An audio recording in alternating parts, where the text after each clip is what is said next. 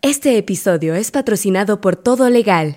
Cada año se publican más de 1.500 decretos y acuerdos que pueden impactar en tu industria. Ingresa a todolegal.app y encuentra la información legal que necesitas.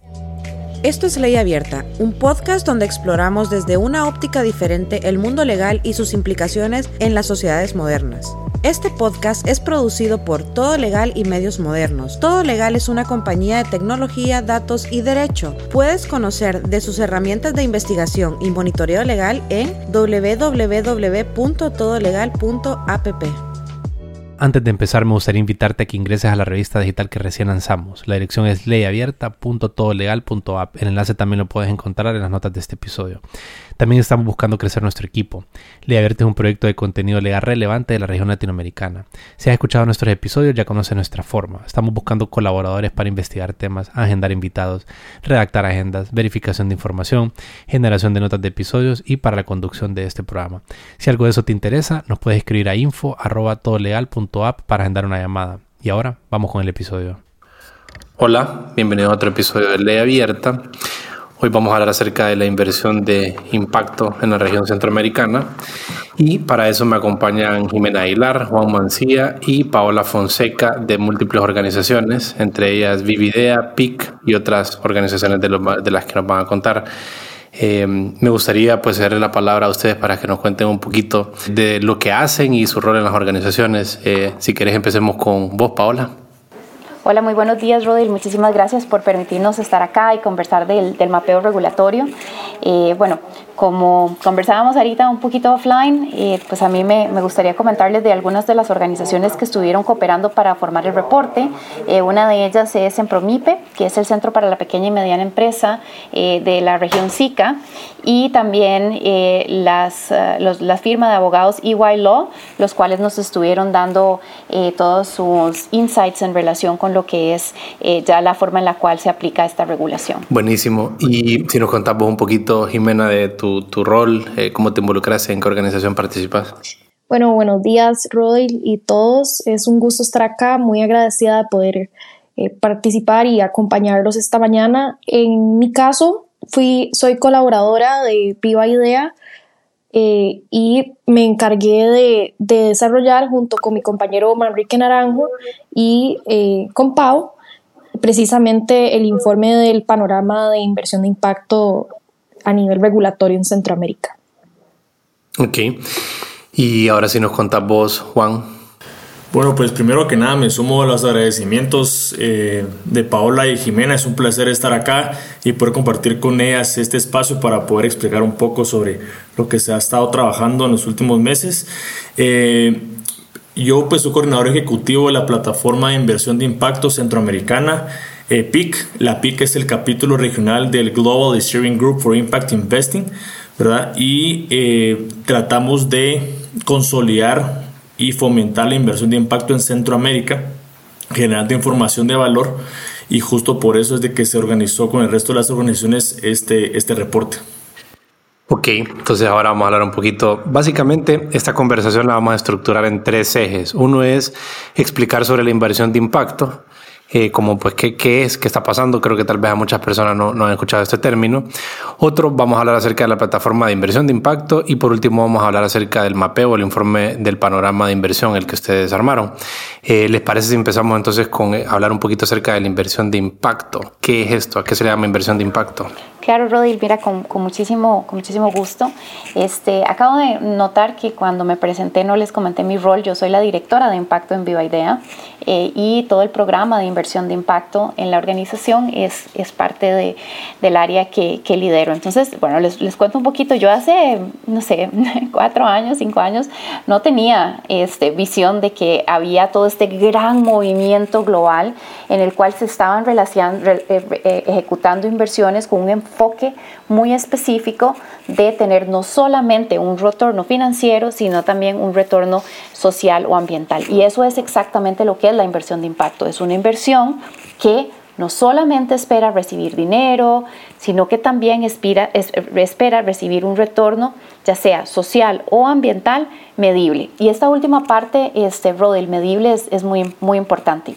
Siempre que, que, hablo del tema de la inversión de impacto, me gusta hablar del hermano mayor de la inversión de impacto y la hermanita menor de la inversión de impacto. Entonces, si pensamos en la hermanita menor, estaríamos hablando de lo que es este, responsabilidad social corporativa. Es decir, una organización tiene ciertos recursos y la forma en la cual los ejecuta, pues es socialmente responsable, pues con principios eh, que, cumplen altos valores, valores éticos. Eh, la responsabilidad social corporativa en un momento se transforma a marcadores de ambiental social gobernanza o también conocidos más por sus siglas en inglés Environmental Social Governance, que es más que todo cumplimiento, es decir, yo cumplo con un buen estándar este, en relación con el manejo ambiental de los recursos o del impacto de mi organización, lo mismo con el tema social y lo mismo con el tema de, gobernanza. Después está ya lo que es la inversión de impacto, que va un poco más arriba, quiere decir que yo tengo recursos que puedo invertir o recursos que quiero destinar a que tengan esos, esos dos retornos, el financiero y el de impacto. Y después el hermano mayor o la sombrilla más amplia, que es todo lo que se llama finanzas sostenibles. Y ya en finanzas sostenibles empiezas a ver bonos de impacto social, empiezas a ver este, bonos verdes, temáticos y otro tipo de instrumentos financieros que ya más que todo están relacionados con mover temas de obra pública o inversión a gran escala. ¿Qué beneficio espera que tengan en la sociedad? La inversión de impacto espera un retorno financiero y eso es lo que la ha hecho tan popular. ¿Por qué? Porque no solamente estoy donando dinero, esto no es filantropía, o sea, realmente hay dinero en financiar fuentes de desarrollo sostenible, ya sea para energía o ya sea para un tema social. Entonces ahí está la primera parte, es el primer diferenciador con la filantropía, ese es el, primer diferenciador con la responsabilidad social corporativa o solamente con el tema de eh, marcadores de ambiental, social, eh, gobernanza. Y el segundo es el impacto en sí, es decir, no es una inversión común en la cual yo simplemente voy, adquiero una deuda, pago un interés y demás, sino que parte del retorno de inversión que se espera que yo dé es que haya un porcentaje en dinero y haya otro porcentaje en impacto medible. Te pongo un ejemplo. Yo te doy, Rodil, 100 mil dólares. Esos 100 mil dólares te los voy a cobrar a un 10% de una tasa de interés anual y te digo que la forma en la cual me vas a pagar eso es un 5% va a ser eh, dinero que yo voy a recibir por la inversión que hice y el otro 5% va a ser un cuantificable, medible, pero en relación a las acciones sociales o ambientales positivas que vos generaste en la sociedad. ¿Cuáles son los países que más han tenido involucramiento con el desarrollo de la inversión de impacto? Te cuento que este movimiento a nivel global este, inicia, inicia muy fuerte en Inglaterra porque ellos generan un ecosistema regulatorio para promover la inversión de impacto. Después empieza a ser muy fuerte en la Unión Europea y algunos estados en Estados Unidos, este, como California o los, más de la costa este, empiezan también con este movimiento. Y eso se, se expande al sur global. Empezamos a ver iniciativas muy interesantes en India, empezamos a ver iniciativas eh, importantes en África y ajeno, no ajeno, paralelo a todo esto, pues empieza a fomentarse un ecosistema en Latinoamérica donde pues Juan Pablo nos puede contar acerca de, las ventajas que actualmente tiene Colombia y algunos de los otros países latinoamericanos y, Centroamérica. Aproximadamente cuándo habrá iniciado Inglaterra y más o menos como cuándo se empezó a mover al, al sur. Claro, por supuesto. Mira, este, Inglaterra empieza con el nombre inversión de impacto, que por cierto, te cuento aquí desviándome un poquito, pero ese fue un nombre que acuñó la Fundación Rockefeller, porque en realidad este tipo de intencionalidad de invertir así viene hace muchos años, desde los cuaqueros, ¿ok? Grandes bancos británicos como Barclays, este, Lloyds, ellos tienen esta, esta parte ética en la forma en la cual invierten, pero cuando ya se le llama y se le bautiza al niño, inversión de impacto, es en el 2007. ¿okay? Eso viene acompañado de eh, dos, dos reuniones de los países de la G7 y estos países de la G7, bajo el liderazgo de Inglaterra, crean este ecosistema regulatorio. Ahora, te podría decir que paralelamente empieza a suceder en Latinoamérica o en el sur global. ¿Por qué? Porque los capitales están en el norte global, Estados Unidos, Europa, Canadá, y la forma en la cual ellos buscan generar esta intencionalidad es generar impacto en países en desarrollo. Entonces, de cierta forma, el capital nace en esa época, en el año 2007, eh, a finales de, la década de los 2000, pero es, es, es paralelo o, tiene un efecto cascada porque los impact investees o los que reciben este capital están este, eh, por, por esa, en ese lado. Cuando este, inicia la inversión de impacto, no, no tenía los números a los cuales este, llega eh, actualmente. Entonces, podría decir que del 2007 al 2023, desde que realmente medimos inversión de impacto, el mercado ha crecido para llegar al 2022 en un trillón de dólares. Y el crecimiento ha sido exponencial, en dígitos dobles cada año. Ok. Si te cedemos la palabra, Juan, para que nos conté sobre qué ha pasado en la región. No, buenísimo. Yo creo que algo importante de mencionar sobre las inversiones de impacto en Centroamérica son las áreas en que se han ido desarrollando en los últimos años y sobresalen algunos importantes como la inclusión financiera, migración, medio ambiente, agroindustria estas son las, las principales áreas en que los gestores de fondo, los principales inversionistas regionales y extrarregionales se han ido eh, enfocando. Algo importante también de mencionar de una característica que tiene el mercado centroamericano de impacto es de que es principalmente eh, impulsado por el sector privado. Todavía no hay una fuerte influencia o participación o rol del gobierno y, dentro de este dentro de esta dentro del mercado de impacto verdad pero esas son las cuatro áreas importantes y como mencionaba Paola el, el, impacto es de un trillón según el, el, última información que mencionaba el Global Impact Investing Network GIN y consideramos de que todavía hace falta ser atractivos para que esto se pueda generar en Centroamérica, porque la inversión de impacto no solo se genera en mercados eh, desarrollados, sino también en desarrollo, y Centroamérica es uno que tiene mucho potencial para, para que se pueda hacer.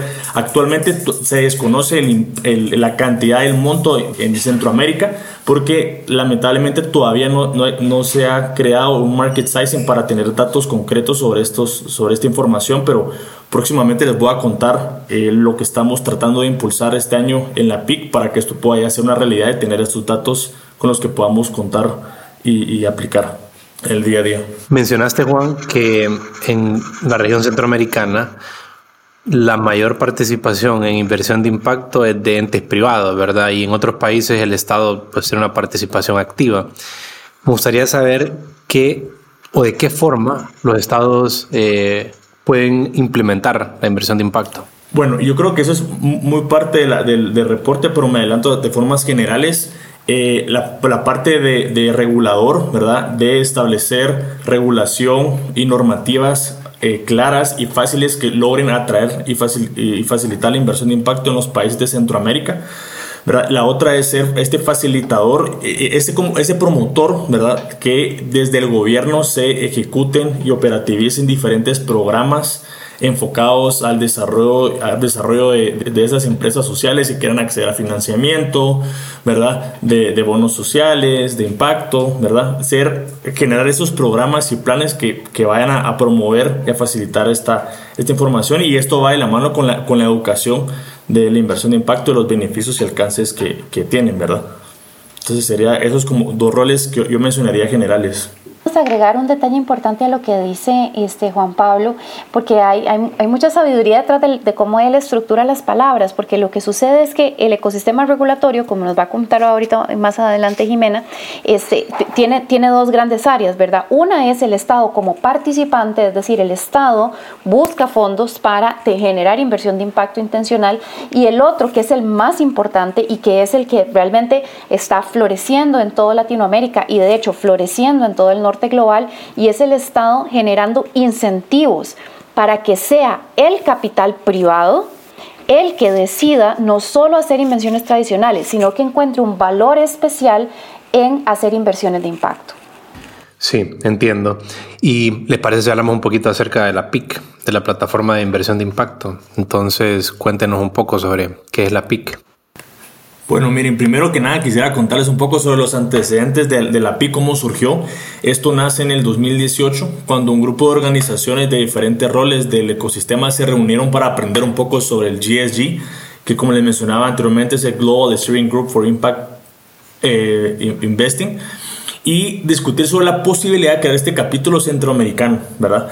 Eh, poco a poco se fueron incorporando más organizaciones a la iniciativa. Eh, finalmente se hizo un estudio sobre la, la, inversión de impacto en la región, definimos las estrategias, la estructura de gobernanza y eh, ya a finales de 2019 la PIC se constituyó oficialmente como el capítulo regional del GSG que es importante hacer un punto del GSG, que es esta organización global independiente, ¿verdad? Que promueve la inversión de impacto a nivel mundial y esto lo hace a través del National Advisory Boards, ¿verdad? En cada uno de los países actualmente está presente en más de 40 países en donde, en donde promueve la inversión de impacto. En América Latina se cuenta con la de México, Colombia, Chile, Uruguay, Argentina y nosotros fuimos la primera eh, capítulo regional que abordara los seis países de Centroamérica. Esto con la intención de, a pesar de que tenían diferentes eh, eh, complejidades los países, que a nivel global sabíamos que nos miraban más como una región y que tenían mucho más potencial para esto. Entonces, ¿cuál es el objetivo de, de la PIC? Es básicamente impulsar y consolidar la inversión de impacto como un sector dinámico y creciente en Centroamérica de una forma eh, integral, inclusiva, robusta e innovadora, ¿verdad? Entonces, yo, yo para, de una forma más sencilla y una forma más fácil es, vean a la PIC como este ecosystem builder, este, este eh, organización que construye el ecosistema. Entonces, lo que tratamos de hacer es identificar estas brechas y esas necesidades que los diferentes actores dentro del ecosistema eh, de impacto centroamericano están requiriendo y ver cómo nosotros podemos apoyar a, consolidarlo, ¿verdad? Eh, ahí sí me permites, Rodil, también agregar un, detalle importante y es que la PIC, como mencionó Juan Pablo en un inicio, pertenece a esta gran organización global que se llama el Global Steering Group for Impact Investment. Entonces, así como está la PIC en Centroamérica, existen otras PICs, entre comillas, porque no todas tienen el mismo nombre, que actúan como National Advisory Boards o en el caso de em, Centroamérica Regional Advisory Boards, que son como estas juntas o consejos eh, locales que agrupan los actores más importantes de Brasil y cómo esos actores quieren fortalecer el ecosistema, los actores más importantes, en, como nos decía Juan Pablo, en Centroamérica y cómo fortalecen Centroamérica y así en África, Asia y Europa. Y la organización central del GSG está directamente relacionada con todas las iniciativas de inversión de impacto más grandes que existen a nivel global, con la que tiene las Naciones Unidas, la OSD, que son las organizaciones que están este, pues, impulsando esto de una, de una mejor forma. Pero como mencionaba Juan Pablo, la, capilaridad que tiene el, el, GSG a nivel país lo que busca es fortalecer el ecosistema. Ahora vamos a conversar sobre el, el mapeo regulatorio que ustedes hicieron con respecto al, a la inversión de impacto.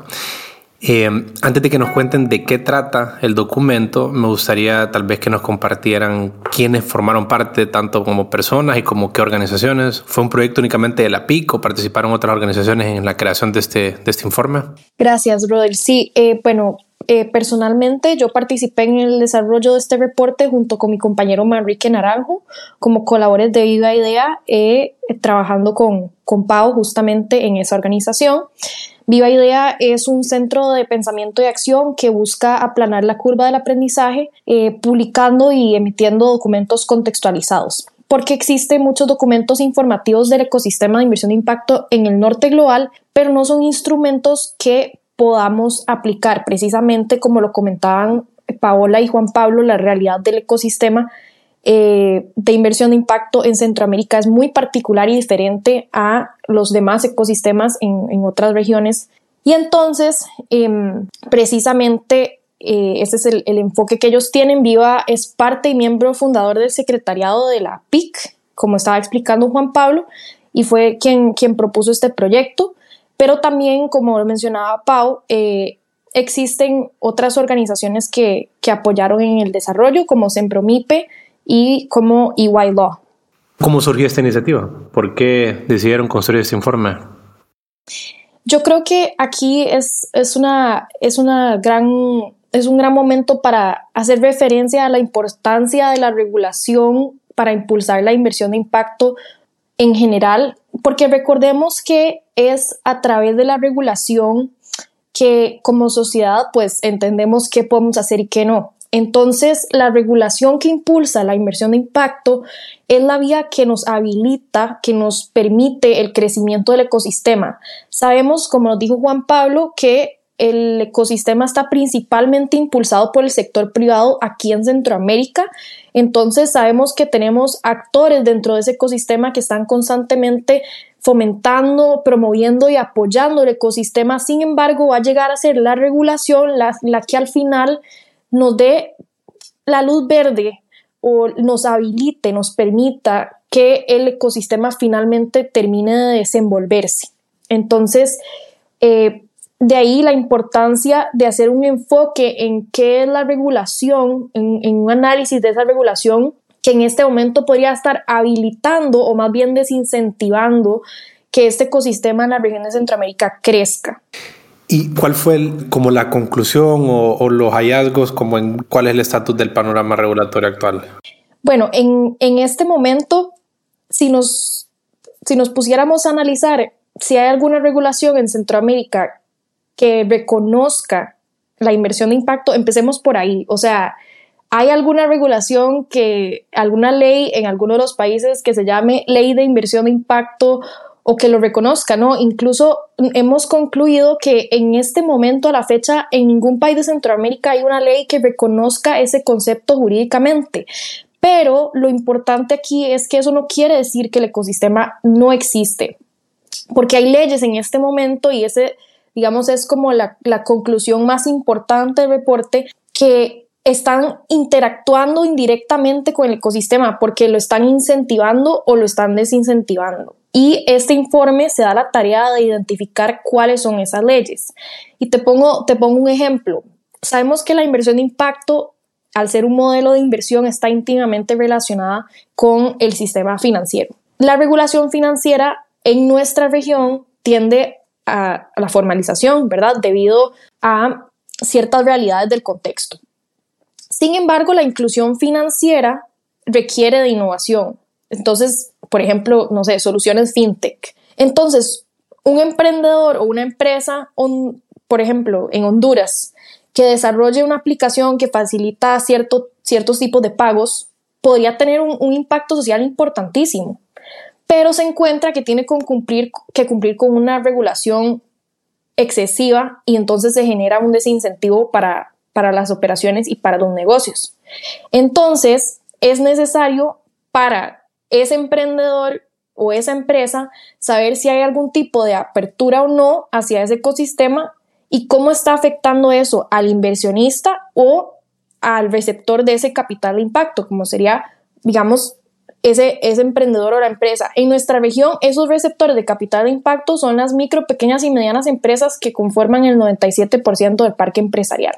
Asumo que construir este, este tipo de informes es algo que, que toma tiempo, ¿verdad? Y, que es un, un, trabajo complejo debido a la, a la, la, forma como está estructurada la información legal en la región. Eh, si nos pudieran contar un poco de eso, cuánto tiempo les tomó, qué procesos utilizaron, los retos. A mí me, me, gustaría rescatar, este, y creo que Jime te puede comentar un poquito más de, de los retos y el, y el, tiempo, pero me gustaría re, reclarar un, un detalle que es muy contextual, eh, Rodil y todas las personas que están escuchando, y es que cuando nosotros vamos donde un abogado, ¿verdad? Lo que nosotros estamos buscando no es que nos lea el texto, lo que estamos buscando es que nos lo interprete y que nos diga cómo aplica a nosotros.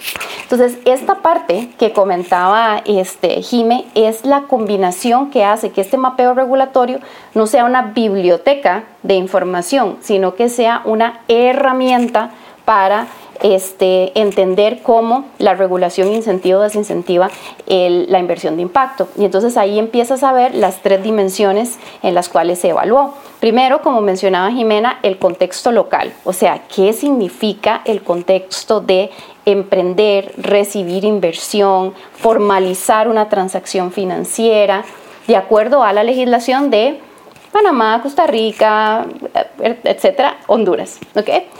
Entonces, esa es la primera parte que viene si lees. La segunda parte es eh, eh, generar cuáles son los criterios que van a clasificar la información de acuerdo a, bueno, estas, estas dimensiones que hemos mencionado, el rol del Estado y las herramientas que tiene cada país. Y el tercero son ejemplos puntuales y específicos de cómo esto se está utilizando en ese contexto. Entonces, Para responderte que cuánto duramos en realizarlo, deberíamos de respondértelo en tres diferentes áreas, porque el primero fue un estudio profundo del contexto regulatorio y cómo toda la regulación está siendo afectada en este momento. La otra parte es una parte de recolección y clasificación de información y la otra es una parte de entrevistas. ¿okay? El conjunto de los tres es el toolkit, como lo hemos llamado, o la cajita de herramientas. Pero Jime, tal vez vos le contás un poquito más de ese viaje de idas y venidas por meses. Claro, claro. De, eh, hecho, como, como menciona Pau, em, nos dimos la tarea en un inicio de entender si el ecosistema contaba con, con material similar a este que pudiera informar al ecosistema de cómo la regulación estaba interactuando.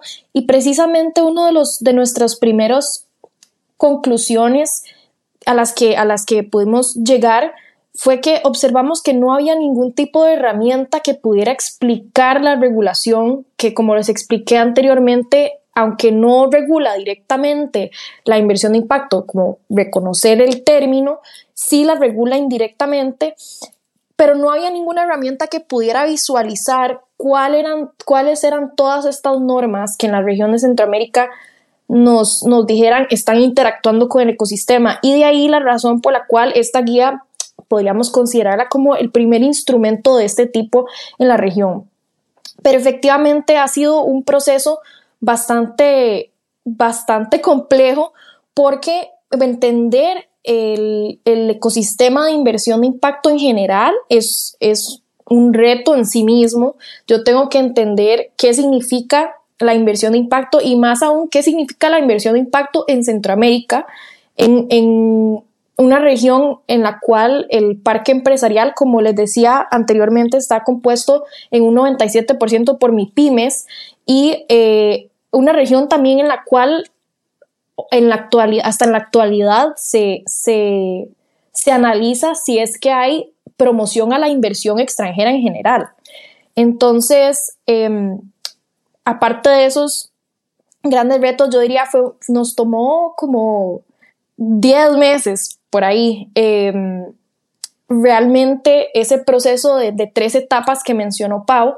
Y bueno, después de entender cuál era el marco regulatorio, ¿Cómo fue que clasificamos esa información?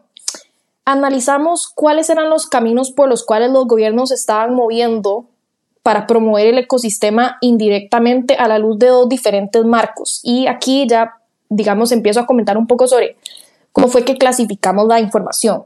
El primer marco bajo el cual analizamos la información, ya lo mencionó Juan Pablo anteriormente, y era los roles del gobierno en el mercado. Este es un, marco metodológico que ha establecido la OCDE. Entonces, si los gobiernos están, por ejemplo, fomentando programas de educación o capacitación para los emprendedores, es decir, en Centroamérica, los receptores del capital de impacto, el gobierno está tomando un rol de facilitador. Y y aquí, por ejemplo, en, Honduras podemos tomar el Sistema Único Integrado de Información y Asesoramiento de la MIPYME como un ejemplo de eso. Si los gobiernos deciden inclinarse a crear bancas de desarrollo o fondos estatales para acceso a crédito, ahí el, el gobierno está tomando un rol de participante en el mercado. Y un ejemplo de eso, ya eh, a nivel hondureño, podemos, podemos, observar el Banco de Nacional, Nacional de Desarrollo Agrícola, o el Banco Hondureño de la Producción y Vivienda. Y si en las normas lo que encontramos es, son más bien incentivos fiscales o figuras jurídicas especiales para constituir emprendimientos, entonces el gobierno está tomando un rol de regulador. Aparte de entender los, las, las funciones del gobierno y qué rol está tomando en el mercado, también utilizamos otro marco que es una tabla de 15 herramientas que ya ha validado el GSG en otros estudios publicados, que quienes diseñan políticas pueden utilizar para catalizar el ecosistema de inversión de impacto. Es decir, una, una tabla de 15 herramientas validadas que se han confirmado son utilizables por quienes diseñan políticas para promover ese ecosistema. Y entonces en el desarrollo del reporte lo que hicimos fue analizar el contenido de las leyes, decretos y políticas, tanto en Honduras como en los demás países de la región, que pudieran ser relevantes para el ecosistema a la luz de estos dos marcos que les menciono. y de esa forma, entre más herramientas fueran identificadas, mayor indicación de apoyo al ecosistema. Se me ocurre, eh, como mencionábamos al principio, el impacto, ¿verdad? Entonces, eh, ¿qué es la clave de, de, lo que este, este movimiento o este proyecto busca, persigue? Pero es muy diferente y como ustedes lo, como lo hemos señalado en esta conversación, eh, es muy contextual. La realidad centroamericana es bastante distinta a la de pues, Europa y lo que aquí puede ser un impacto en gobernanza, eh, o al revés, lo que allá puede ser un impacto en gobernanza en Europa, aquí es necesitamos otro tipo de medidas, ¿verdad? Son cosas muy diferentes los, los, los problemas con los que nos enfrentamos. Entonces, eh, ¿cómo fue esa parte de definir bien lo que, como contextualizar el término de impacto y cómo ustedes aquí entendían qué tipo de inversiones iban en ese sentido y qué tipo de inversiones no? Pura curiosidad, me gustaría saber más o menos cómo, ¿Cómo fueron esos procesos? Sí, bueno, aquí viene un detalle súper interesante que es el tema de la, definición de impacto en sí, Rodil. Más allá del tema jurídico, o sea, aquí ya estamos hablando, digamos, de, de lo que es el concepto de impacto, ¿ok? Es un, es un concepto que está en desarrollo a nivel global, ¿ok? Entonces, voy a, voy a separarlo un, un segundito, digamos, de dejar el impacto como en pausa y decirte, si vos este, haces una inversión, pues el marcador de que, la, de que funcionó o no funcionó es que recibiste dinero. Es un tangible. Hay una transferencia en tu cuenta de banco, etc. Ahora, si vos lo que querés recibir es impacto, entonces es tu criterio, y ahí empezamos con la primera variable de esto, o sea, el filtro que tiene Rodil con los anteojos que se puso de lo que es impacto. Entonces piensa que Rodil está viviendo en Alemania, Alemania tiene una tasa de desempleo bajísima, también está invitando personas que lleguen a Alemania para que puedan tomar los empleos que están sobrando y Rodil tiene una misión de generar empleo formal en Alemania. Entonces, en ese contexto alemán, pues Rodil no está generando mucho impacto, ¿ok? Ahora, Piensa en una de las economías latinoamericanas, podemos utilizar Honduras, pero todos tenemos el, mismo, todas las economías tenemos ese mismo reto, donde sabemos que hay una altísima tasa de desempleo y hay una altísima tasa de desempleo relacionado con las mujeres. Y empiezas a ver el dato de que los marcadores de pobreza, pobreza media y pobreza extrema, se ven exacerbados cuando los empezamos a ver por la, en, virtud de la desigualdad de género. Entonces, si yo soy Rodil en Honduras, o en Guatemala, o en Costa Rica, o en Panamá, y yo lo que quiero es generar empleo formal para las mujeres, yo estoy directamente impactando el índice de la pobreza en ese país. Entonces, el índice de la pobreza o el marcador pobreza como medición de impacto siempre va a ir para arriba y para abajo. Va a ser el mismo en, Alemania, va a ser el mismo en, este, en el sur global o digamos en Centroamérica o en Honduras. Ahora, el medio o el camino para llegar a eso sí tiene un criterio de interpretación. Entonces ahí, Rodel, te comento que el tema más fuerte y más grande en la cual todos los reguladores globales, o sea, el, el regulador estadounidense, el regulador británico, la Unión Europea, están actualmente generando literatura es en relación con impact measurement o medición de impacto. La Universidad de Harvard tiene un centro de cómo quiere desarrollar los estándares de medición de impacto. La Universidad de Oxford tiene otro, la Universidad de Stanford tiene otro, universidades en India tienen y demás. Entonces, cuando nosotros eh, decidimos interpretar esto para Centroamérica, utilizamos el medidor más importante a nivel gubernamental, que es la generación de empleo y segundo, quién es ese actor que genera el empleo. Y ahí empezamos a ver que y Jimé ya lo mencionó, el 97% del parque empresarial centroamericano son pequeñas y medianas empresas.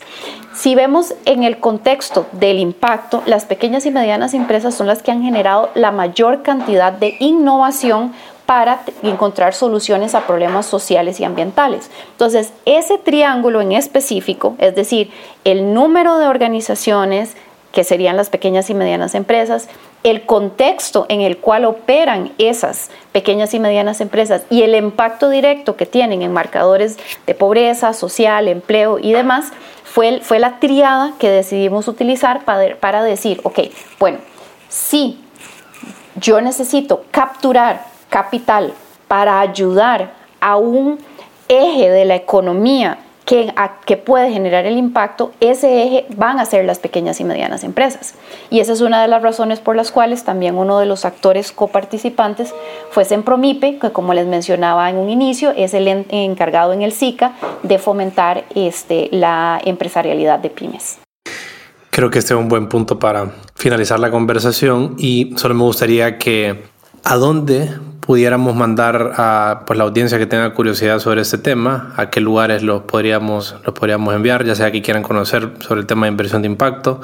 Igual vamos a, vamos a poner el, el, enlace al informe y a cualquier otra de las, de las direcciones que ustedes nos indiquen, pero a qué lugares lo quisieran enviar. Yo aquí en este punto tal vez, Roy, eh, primero a la, a la página de la plataforma de inversión de impacto centroamericana, que es plataforma iic.org eh, algo importante mencionar es que todas las actividades, esfuerzos e iniciativas que estamos desarrollando e implementando en Centroamérica, además de contar con el apoyo del, del GSG y otros NAVs de América Latina, son las organizaciones y personas en Centroamérica interesadas en vincularse a la iniciativa para poder fortalecer y acelerarlo. Entonces, los insto a que sigan la página, que nos puedan contactar si tienen dudas sobre el reporte o sobre las siguientes eh, actividades que vamos a estar desarrollando en, Centroamérica, que justo van a ir eh, relacionados a la dificultad para conectar oferta-demanda, el desconocimiento sobre el mercado de impacto. Eh, vamos a continuar con la parte de tema de regulación que lo mencionamos aquí y la medición de impacto. Verá que lo mencionaba Paola al final, que vamos a realizar actividades que tengan relación a que conozcan los, los, diferentes formas de medir el impacto contextualizado en Centroamérica, entre otras cosas. Entonces, los siento que nos puedan seguir y que nos puedan contactar nuevamente para que podamos conversar y ver cómo podemos consolidar la inversión de impacto en nuestros países. Buenísimo. La edición, mezcla y música de este programa están a cargo de Víctor Humansor y Rodil Rivera.